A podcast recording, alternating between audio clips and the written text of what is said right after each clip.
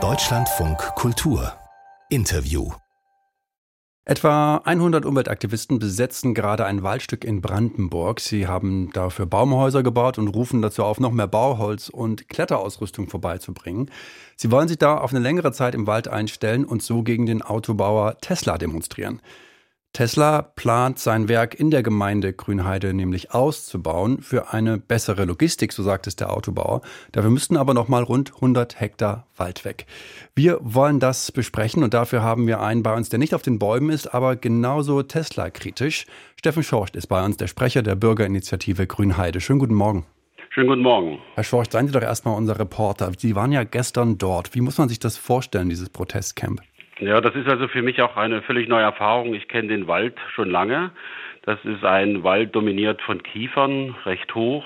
Und in diesen Baumwipfeln, da sind verschiedene Gebo kleine Gebäude, muss man schon sagen, äh, Baumhäuser errichtet worden. Es gibt natürlich auch äh, am Boden einige, äh, sag mal, äh, kleine Gebäude oder Tische und Bänke, wo man dann auch essen kann. Und das hat schon sehr, sehr professionellen Charakter, muss ich sagen. Und die Aktivisten, also Sie hatten ja ange, anmoderiert mit 80 bis 100, das trifft auch korrekt zu, sind sehr aktiv noch und es ist noch Platz für weitere Aktivisten. Aber Verstehen Sie, warum die protestieren? Dieser Protest richtet sich ja gegen die Erweiterungspläne von Tesla zum größten Teil. Die sind aber ja abgelehnt worden von einem Bürgerentscheid. Die Politik, die Landesregierung in Brandenburg will sich daran halten. Warum dann noch protestieren? Also ich verstehe sehr gut, warum Sie protestieren. Äh, es geht jetzt in erster Linie um den Erhalt des Waldes und auch des Wasserschutzgebietes, was ja immer mehr beeinträchtigt wird. Und wir hatten Ende Januar eine Einwohnerbefragung im Ort mit einer klaren Frage, ob die Bürger das möchten oder nicht. Und man konnte mit Ja oder Nein antworten. Und wir erleben jetzt schon wieder das Aufweichen und Versuche durch die Politik, auch durch Tesla, dann doch noch diese 100 Hektar oder es ist sogar mehr als 100 Hektar Fläche zu bekommen. Und das würde bedeuten, dass der Wald abgeholzt wird. Das wäre ein Eingriff in das Wasserschutzgebiet, weil ein Teil der Fläche in diesem Gebiet liegt. Und es würde natürlich auch massive Auswirkungen haben, zum Beispiel Feinstaubbindung. Was heißt Und das daher gab es hm, eben diese klare Aussage, mhm. nein. Aber was heißt das für Sie? Da gibt es den Versuch, das aufzuweichen. Ja, es gab jetzt auch vom Ministerpräsident Beutke, also Ministerpräsident von Brandenburg, äh, so Aussagen, man muss den Bürgern das besser erklären und man muss mit ihnen sprechen und auf die Bedeutung hinweisen, dass es eben für äh, insbesondere ein Güterbahnhof ganz wichtig ist. Und es sind da zwei Aspekte. Also die Bürger verstehen wohl sehr genau, was da bei ihnen vor der Haustür passiert.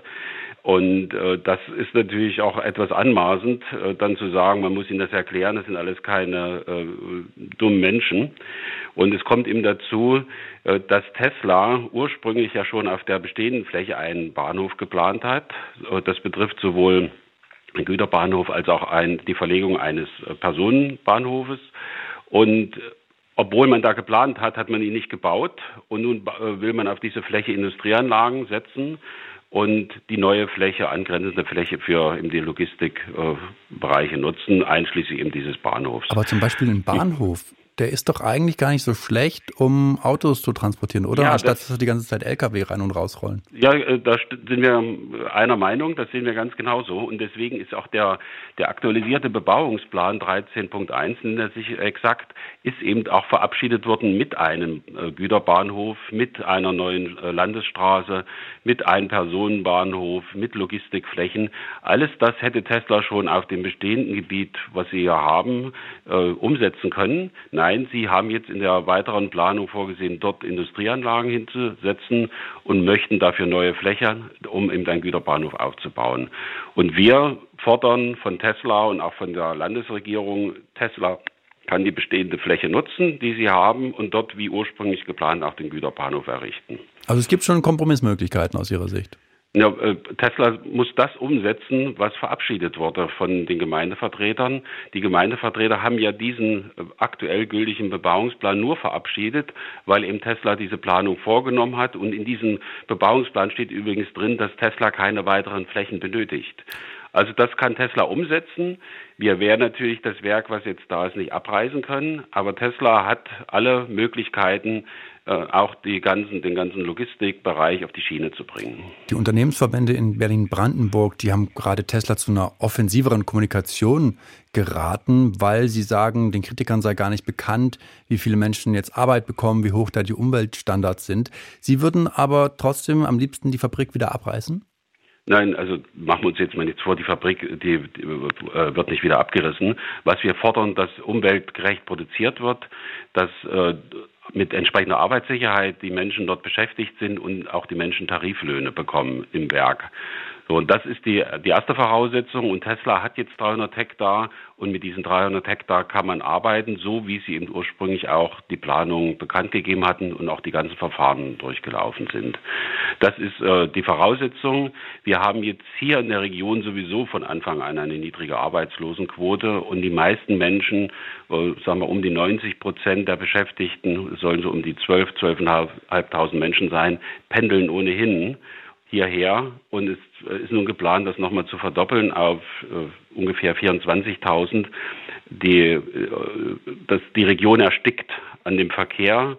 Es kommt dazu eben der Wasserbedarf bei Tesla, und, äh, der einfach da ist und es können keine neuen Schulen gebaut werden äh, andere Einrichtungen, Wohnungen. Es ist eben auch kein äh, für bestehende Unternehmen kaum möglich, noch Arbeitskräfte zu finden. Tesla ist hier richtig zum Entwicklungshindernis geworden durch eben den, die Bindung von so viel Wasser und eben durch die Bindung von so viel Arbeitskräften. Und das reicht jetzt. Es ist genug. Wir möchten nicht, dass Tesla noch weiter wächst. Sie sagen, Tesla ist groß genug. Wir brauchen eigentlich keine neuen Arbeitsplätze. Auch vielleicht für Leute aus anderen Regionen, die ja dann dahin pendeln könnten. Es ist jetzt schwierig mit dem Pendeln, weil ja natürlich im unmittelbaren Umfeld Tesla mehr oder weniger, ich will das mal so sagen, alles abgegrast hat. Wir sind der Meinung, es ist einfach zu groß, das Werk. Das entspricht äh, nicht mehr der heutigen Zeit. Man kann nicht so eine Konzentration auf so einer Fläche machen. Und wenn ich jetzt gucke, wie die anderen Automobilwerke in Deutschland aufgestellt sind, sie sind dezentralisierter und äh, es ist durchaus möglich, auch äh, eine Entwicklung zu machen auf einer Fläche in der Lausitz, die möglicherweise nicht äh, mit Wald bewachsen ist. Das gibt es durchaus Möglichkeiten. Nur da ist natürlich die Landesregierung, die SPD geführte Landesregierung gefordert. Das hätte man von Anfang an entsprechend mit Tesla verhandeln müssen. Steffen Schorcht ist einer ähnlichen Meinung wie 100 Umweltaktivisten, die gerade ein Waldstück in Brandenburg besetzen. Tesla muss mal eine Nummer runterschrauben. Vielen Dank, Herr Schorcht. Ich danke Ihnen.